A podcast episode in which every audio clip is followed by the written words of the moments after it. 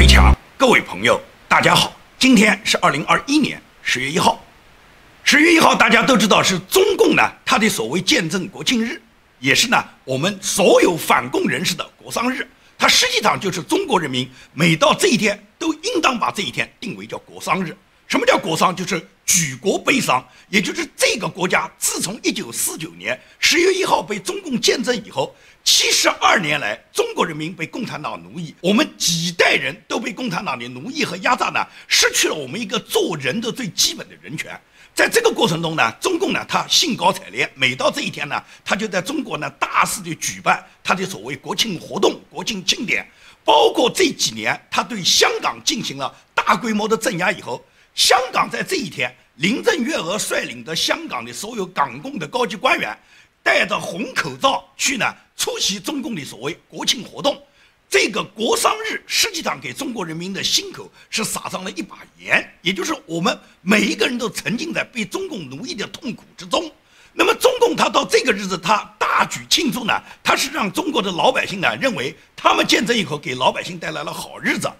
中国的老百姓被中共。奴役这么七十多年来，除了割韭菜，被共产党盘剥了几代人之后，那么现在呢？现在渔民是一代一代的层出不穷的产生。所以说，共产党对这个渔民啊，不但能够收割，而且这些人心甘情愿的歌颂共产党，跟着共产党跑呢，他们很开心。他们觉得呢，就是像这样的一种渔民政策呢，他们可以让他们的这个共产党的执政呢千秋万代。所以呢。共产党他始终呢，到这一天呢，就不断地给中国的这些老百姓或者这些渔民啊，给他们打鸡血，告诉他们到这一天要怎么去庆祝他伟大国家的这个国庆。那么这一天，我在我做自媒体节目以后，每到这一天，我都把它认定是国丧日。我在这一天都会对中共这个体制和中共这个吃人的制度给予他深刻的批判。那么今天同样还是这样。七十二年来，中共在中国制造的无数的血案，无数给中国人民制造的痛苦，这个例子太多，我就不一一去列举了。因为在我以往的节目里面，我讲了很多，我呢不需要呢去重复。我只是在今天的节目里面，结合中共最近的动作，跟大家呢就中共最近引进人才这个高规格召集的一个中央人才工作会议，根据习近平在这个人才会上他的讲话和他要推行的人才战略，我呢给出一些我自己的评判。也就是说呢，中共在习近平执政以后，习近平是十八大担任中共最高领导人的，到现在呢不满十年，接近十年。那么在习近平执政之前，也就是他担任中共最高领导人之前呢，在胡温时代是召开过一个全国高规格的中央人才的工作会议的。这个会议呢，在习近平执政以后一直呢是没有召开。那么时隔十一年之后，中共呢再次召开了一个高规格的中央人才的工作会议。这个工作会议呢，按照中共这个央媒和新华社的报道呢，就说这个会议呢是由时任国务院总理李克强呢亲自组织。而且习近平发表重要讲话，同时呢，七常委全部出席。那么这么高规格，七常委全部出席，李克强主持，习近平讲话。习近平在这个讲话里面究竟要达到一个什么目的呢？那么对外面的宣传是冠冕堂皇，什么要宣布培养全方位的各种人才啦，要引进人才啦，用好人才啦，为中共的二零三五年目标和二零五零年的目标要打下一个人才基础了。那么，所谓二零三五和二零五零是什么呢？这就是习近平他的幕僚给他规划的一个远景规划，也是习近平呢，他希望呢能够终身制，能够终身掌权。因为到二零三五年呢，习近平他呢不过是八十多岁。按照他想的话，世界上有很多国家领导人都担任到八十多岁啊。连普京现在修改了俄罗斯的宪法以后，普京连任的这个任期。比习近平还长一点呢，可以达到二零三六年呢。所以说呢，在这种情况下，习近平认为他完成二零三五年他任职的这个目标呢，没有什么太大的障碍。虽然党内呢有很多人反对他，包括连二十大连任可能都在反对他，但是他推行了终身制以后，他打击所有党内外的这些异己，然后镇压到这些反对力量以后，他是希望他自己能顺顺利利掌权，至少是第一个目标是达到二零三五年。二零三五年，习近平就是八十几岁。但是习近平呢，他不甘心，因为他曾经跟这个非洲的有一个独裁者啊，这个穆加贝，穆加贝都到九十多岁还要连任呢，所以习近平他还有下一个目标，就是到二零五零年。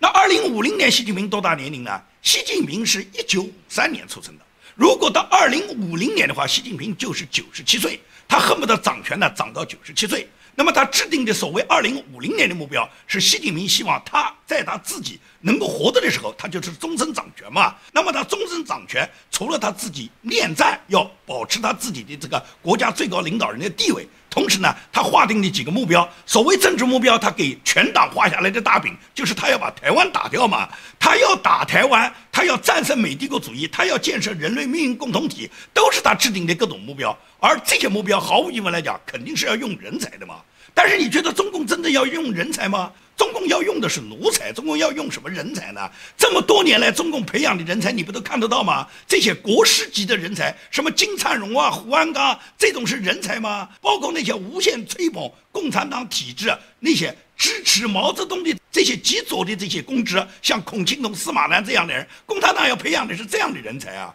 那么这几年又有网络媒体兴起，所以网络媒体兴起不是一大批涌现出像胡锡进啊、像周代瑜、周小平啊、花千芳啊，都这一类的人是受到习近平高度赏识的嘛？习近平要用的是这些人才，真正帮助国家治国安邦的人才，中国共产党用过吗？中共哪一个年代他缺人才啊？任何一个年代，中共执政的每一个阶段都不缺人才，但是所有真正的人才都给共产党把他折磨死了。五十年代中共刚刚建政的时候，周恩来是号召中国所有海外的知识分子赶紧回国报效祖国啊。那么大量民国的这些知识分子，他们都怀揣着一个报国的理想，而且共产党他当时这种左派宣传是迷惑了大量的知识分子的，因为他这种在延安时候就不断的对外宣传的，他是要推行民主体制啊，他是要把中国建设一个繁荣富强的民主国家，他是要建立美式民主。包括毛泽东，包括周恩来，在延安期间，他们接待外国记者也好，他们发表的文章也好，共产党很多对外宣传的这些大外宣的文章，对英国、对欧美所有发表的文章，都是要把中国他们共产党获得权力以后，要建设成一个繁荣富强的美式民主化国家，是人民高度享有民主和自由的。所以说，这种口号和这种宣传是迷惑了海外大量的知识分子，所以说知识分子全部回国了。回国结果是怎么样？毛泽东把这些知识分子几乎把他们折磨死，把他们送到了加边沟。通过反右以后，毛泽东基本上把从建政开始所有归国的知识分子，或者是当时大量的民国优秀的知识分子，没有愿意流亡海外的，没有跟蒋介石到台湾的，没有到其他国家，而是留下来继续报效祖国的，全部给毛泽东整死了嘛？要么是什么直接枪毙，把你定位为地主反革命。把你定位为帝国主义的特务，这一类就直接打成反革命，直接枪毙，这是一部分；还有一部分就在五七年的时候以反右为名，把他们全部定位为右派，定位为右派，罪大恶极的就枪毙，普通的右派呢就送到加边沟，送到加边沟就全部折磨死，然后在全国各地办了无数个这个集中右派管理的集中营，那么绝大部分的右派在集中营里面就被折磨死亡了。侥幸活下来的几个人熬不过文化大革命，到文革的时候，毛泽东大手一挥，红卫兵小将上，最终就把残余的那些没有死掉的知识分子全部折磨死，或者是逼得你们自杀嘛。这个里面我们看到的无数的案例，我不需要一一枚举。那么等到毛泽东把这些人全部折磨死了以后，中国确实大量的人才流失以及大量的人才死亡以后。这时候，中国它要发展原子弹啊，它要发展对抗苏联了，因为原来跟前苏联关系好得很啊。后来是赫鲁晓夫掌权以后，他全盘否定了斯大林。毛泽东对赫鲁晓夫恨得要命啊，他认为中国如果出现一个赫鲁晓夫，不就是也会出现全面否定他毛泽东吗？所以说呢，中国跟苏联的关系就急剧之下，到了六十年代末，都在珍宝岛跟苏联直接开战了。那个时候呢，中共呢，他要发展强大的国防力量。通过国防科技跟苏联竞争以后，要对抗苏联有可能对中国导致的核打击，所以在这种情况下，中共他就需要有一部分人才来建设一些核岛啊，建设一部分先进的国防科技武器。这时候就需要大量的这个核动力的专家、核动力人才了，而人才大部分给他们整死了。所以李政道后来是周恩来主动邀请杨振宁和李政道说是回国来看看。那么李政道呢，也是一是为了回家乡看望父母。悼念自己的先人，同时呢，也是回国呢会见一些他当年的老朋友、老同学。因为好多老朋友、老同学，自从中共建政以后，他一个也没见到，很多人他都不知道这些人是生是死。所以说，李政道当时就回国。由于李政道是诺贝尔奖获得者，他也是中国所谓华人中非常自豪的这个核物理科学家，所以说李政道回国时候，周恩来是亲自接见的，周恩来给了他很高的规格。那么接见李政道时候，周恩来就提出，就说李政道啊，你现在这个名气那么大的，全球影响力那么大，你要给祖国呢引进点人才，你把这个中国人，我们海外的这些华人里面的优秀人才、高级人才，尤其是物理尖端科技方面的专家，能给我们引进一点吗？那么李政道当时就跟周恩来讲，要到哪里引进啊？所有尖端的物理科学家，所有华人中里面的那些高级知识精英，那些对世界科技做出重大贡献的科学家，不都在中国吗？我的老师苏新北不就在中国吗？现在正在扫厕所吗？所以说呢，他讲的这个苏新北是什么呀？苏新北就是物理界的泰斗。他培养了无数个世界上一流的这个科学家，像吴健雄、陈开甲、李政道都是他的学生。而苏新北作为一个名满天下的大的科学家，从美国留学归国以后来报效祖国，结果呢，红卫兵把他赶到厕所里面去扫厕所。也就是当周恩来在询问李政道的时候，苏新北还在扫着厕所呢。也就是说，中国无数的这些优秀的这些科学家都被共产党要么整死了，要么让他们长期从事繁重的这个体力劳动，甚至包括扫厕所这样的劳动，那么就消磨了他们的意志，最终他们的巨大的科技才华都被共产党埋没了嘛。所以他们动不动还要什么人才？什么人才到了共产党里面是人才啊？再大的人才到了共产党手下就只能变为奴才。你不愿意成为奴才，一旦你想挺直脊梁骨。共产党就把你弄死、弄残。你如果能活到像苏新北这种能扫个厕所就不错的了。所以说呢，这就是共产党对待人才的态度啊。海外有一个知名的文学翻译家叫乌林坤，乌林坤跟李政道就是非常好的朋友。我本人呢没有机会见到吴林坤，因为吴林坤先生在二零一九年他呢百岁高龄时候去世了。我跟吴林坤先生的女儿吴一毛女士呢，我们是朋友，所以我通过吴一毛女士是了解了很多吴林坤先生他自己生前的很多跟中共所结下的，就是中共不重视人才的所了解的这方面的实力。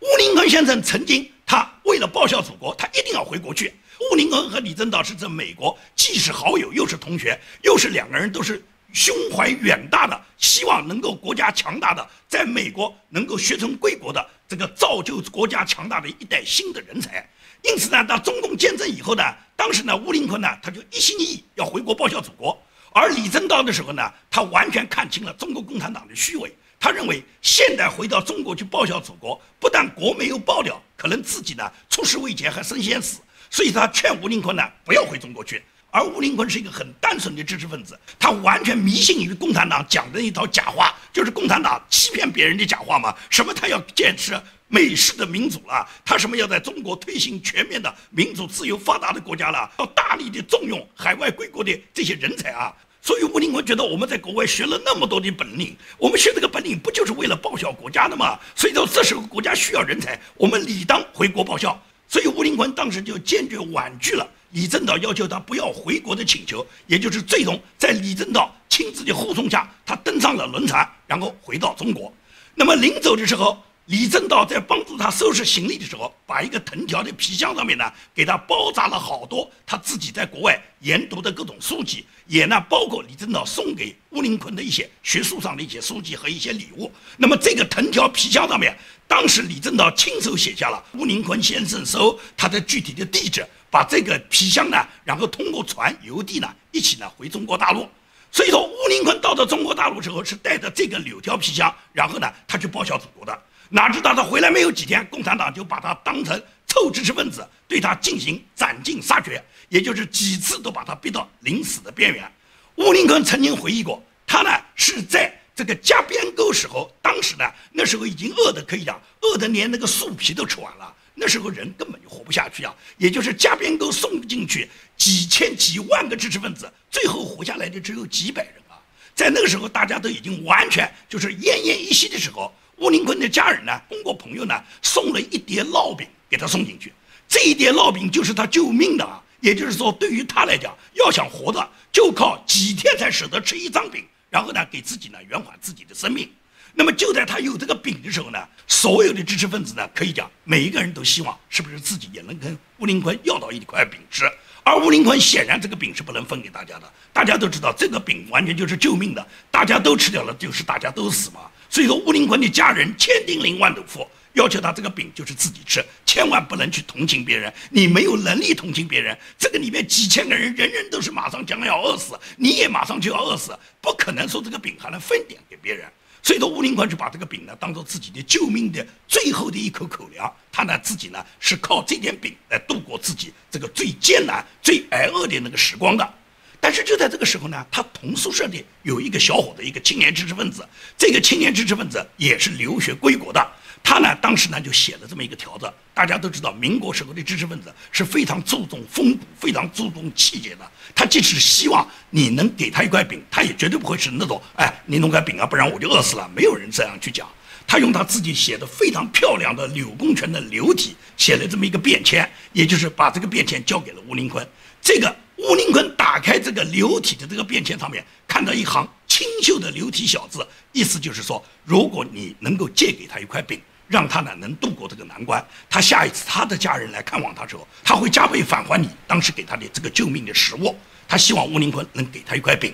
那吴林坤拿到这个条子就很为难，他当时呢就没有呢立即表态，因为跟他索要饼的人太多了，所以说当时他没有立即做表态。到了第二天，那个人又再次给他写了这么一个条子，也就是同样提出这种要求，再次写条子的时候，这时候这个人的气息已经很。微弱了，所以说他写字的，他这个漂亮的流体，这个楷书下面，他已经呢开始呢行笔呢已经没有那么稳健了。那么吴林坤从他这一笔锋里面就能够察觉到，这个人当时的身体状况已经到了奄奄一息的地步。所以说吴林坤他就讲，他没有给过任何人一块饼，因为太多的人想要。但是就是写这个柳公权柳体这个人，一是吴林坤对他这个字体非常的佩服，因为吴林坤从小也是习字多年，练了很多体，他非常喜欢这个柳体。当柳体写出那么漂亮的字的时候，他是叹为观止的。所以说呢，他一是钦佩这个人的才华，第二个也是看到这个人已经气息奄奄，已经病于死亡的边缘，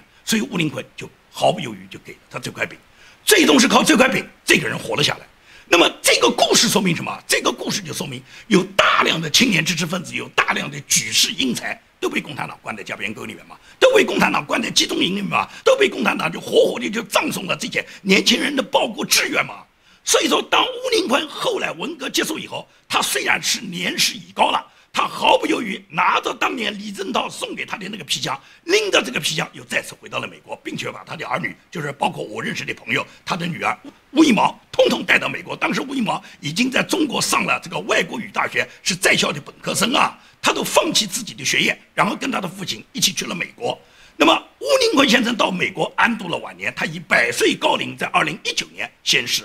吴林坤的一生。有一半的时间是在中国度过的，有一半时间在美国度过的。但是他在美国度过的时光是愉快的时光，是自由的时光，而他在中国度过的每一天都是那些苦难的时光。你觉得吴林坤现在不是人才，不是顶级人才吗？你觉得苏新北不是顶级人才吗？这些人才不就是共产党要找的人才吗？但是当这些人才来到国家要报效祖国时候，共产党不是把他们弄死的吗？所以说，习近平现在要去找人才了。你觉得他真的是在找人才吗？他是在毁坏人才。当一个人才涌现时候，他一定要把他弄死的。他需要的是奴才，他需要的是金灿荣、胡鞍钢、金一南这种吹牛拍马的，需要的是胡锡进、华千芳、周小平这种抬轿子的，给共产党粉饰太平的这些无耻的狗奴才。他需要什么人才？所以，共产党的灭亡，首先是什么？是他对人才的毁灭。当所有的人才离他而去，余下的都是共产党这些吹捧他天下的奴才之后，我告诉你了，共产党一定会跟前苏联一样，只是他现在对中国老百姓不断的愚民啊。所以说，你看到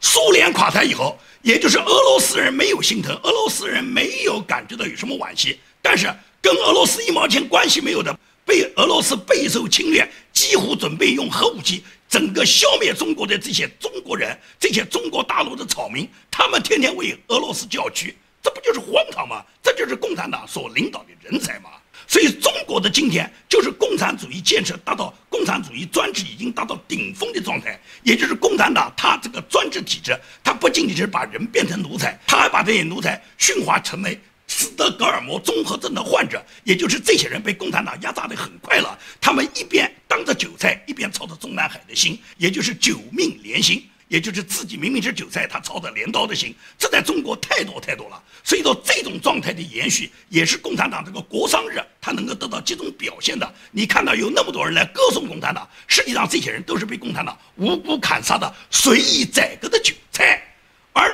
国的这个发展，现在已经看得很明确了。我们这些备受共产党压迫的、对共产党迫害非常了解的人，肯定很清楚。但是美国不清楚，欧洲的左派不清楚。现在世界上所有民主发达国家，几乎都是左派领导人在执政。这些领导人们，他们现在向往的共产主义，向往的共产党的这个邪恶的制度，给习近平起的外号，我们叫总加速师。你以为总加速师就是习近平一个吗？习近平是中国的总加速师，还有一个洋人也是总加速师，就是拜登嘛。中国有习近平，美国有拜登，拜登也在总加速嘛。拜登是不断地把美国加速委内瑞拉化，把美国加速南非化，把美国加速共产主义化嘛。拜登这两天就提名了康奈尔大学法学院教授，叫奥马洛娃，担任美国财政部的货币总稽核，负责监管美国境内运营的一千二百多家银行。拜登提名的这个人是个什么人啊？拜登提名的这个奥马洛娃是一个狂热的共产主义分子，这个人是领取了列宁奖学金，在前苏联倒台之前就毕业于莫斯科国立大学的。你想想看，前苏联倒台之前，美苏之间是什么？是冷战。也就是苏联是美国明确的法律上所规定的是美国的敌人，冷战就是把苏联完全当做美国的敌人在打击。也就是说，这个奥马洛娃他在美国和苏联是在冷战期间是到敌方去上大学的，是享受列宁奖学金，并且是在前苏联没有倒台之前，他已经在莫斯科大学毕业了。所以说，冷战期间一个美国女人能够违反国家的禁令到敌国去上大学，她本身就是一种叛国行为。但是这个人从莫斯科大学毕业以后，他毕生忠诚狂热地吹捧苏联的经济体制，认为美国应该参照苏联国家银行管理的模式，对银行系统进行全面的共产主义化改造。就是这么一个狂热的共产主义分子，一个在前苏联执政期间就能够到敌国去上大学，受到敌国培养，并且狂热的吹捧已经被无数事件证明的共产主义腐烂的制度。他还要吹捧这种制度。现在拜登任命他担任美国财政部货币总稽核，那么你觉得拜登他不是加速美国的委内瑞拉化，又是什么呢？前几天美国的这个媒体上面都爆出，美国参谋长联席会议主席马克米利他本人偷偷的瞒着川普总统，瞒着他的上司国防部部长。给中国最高的军方领导人、国防参谋总长李作成两次打电话，并且跟李作成讲出这样的话，就说如果美国要对你们进行军事打击，我提前报信给你们。这种都不是叛国投敌吗？讲出这样的话，在哪一个战场上，无论是当年苏德对垒，还是中日对垒，还是美军参战以后，美军对垒日军，美军对垒德军。无论挣钱是哪一方面，有人敢跟敌方讲过这个话，那不是百分之百上军事法庭，不是百分之百就地枪决啊！但是，身为美国参谋长联席会议主席的马克米利，他做出这样的事情，居然美国可以不追究，而且美国在参议院对他进行这个听证的时候，他振振有词为自己做了辩护。他的辩护词里面有两大证明他自己就自证清白的。第一个，他就说他打这个电话是得到国防部部长授权的；第二个，他这个电话打了以后，既请示了白宫办公厅的主任叫梅多斯，也让国务卿蓬佩奥都了解所有的事情。这是他当时在听证会上面就是公然撒谎，他就敢这样去讲。那么议员都不断地质问他：“你打这个电话有什么道理？是谁批准的？”他就是这么去解释的。但事实是什么呢？也就是说。他打第一个电话时候是在美国去年大选，也就是二零二零年十月底打这个电话，在大选前三四天，他打这个电话时候，当时美国时任的国防部部长叫埃斯珀，埃斯珀至今为止都没有说过一句他同意马克米利打这个电话，他授权马克米利打电话的，他到现在没做过任何表态。而马克米利打的第二个电话是在今年的一月八号，也就是所谓一月六号国会山事件之后的三天，在国会山事件发生以后。马克米尼又打了个电话，而且就是在这次电话里面，他跟李作成讲，如果美军要进攻你们，我会提前报信给你们。那么这个电话他说得到国防部的授权，而时任的国防部部长是米勒，米勒明确就发表公开的谈话里面明确指出，他从没有授权马克米利做这样的事，他根本就不知道马克米利背着他给中共军方的领导人打过电话。也就是说，马克米利他解释两次电话都受到。国防部长的授权，而两个国防部长，一个是明确否认，另外一个国防部长没有做任何表态，因此马克米利这百分之百是假话。那么除了这个假话之外，他还说他打电话，尤其是给李作成打第二个电话，证明美国如果要进攻，他一定会提前报信。打这个电话之后，他说他请示过白宫办公厅主任梅多斯，也请示过时任国务卿蓬佩奥。而他这个话音刚落，蓬佩奥就在九月二十九号，就是前天，在美国的一档电视节目采访之后，蓬佩奥直接反驳了这个参谋长联席会议主席马克米利将军在国会作证时候的谎言。蓬佩奥就说：“他说我可以明确的告诉大家，马克米利给中国军方领导人打电话，既没有告诉白宫办公厅主任梅多斯，也没有告诉我，我完全不知情。所以说，他讲的这些人都健在啊，并不是这些人死无对证啊，大家都能够站出来驳斥你马克米利没做过这样事。但是，尽管马克米利谎话连天，而且是违反宪法、违反美国的军纪，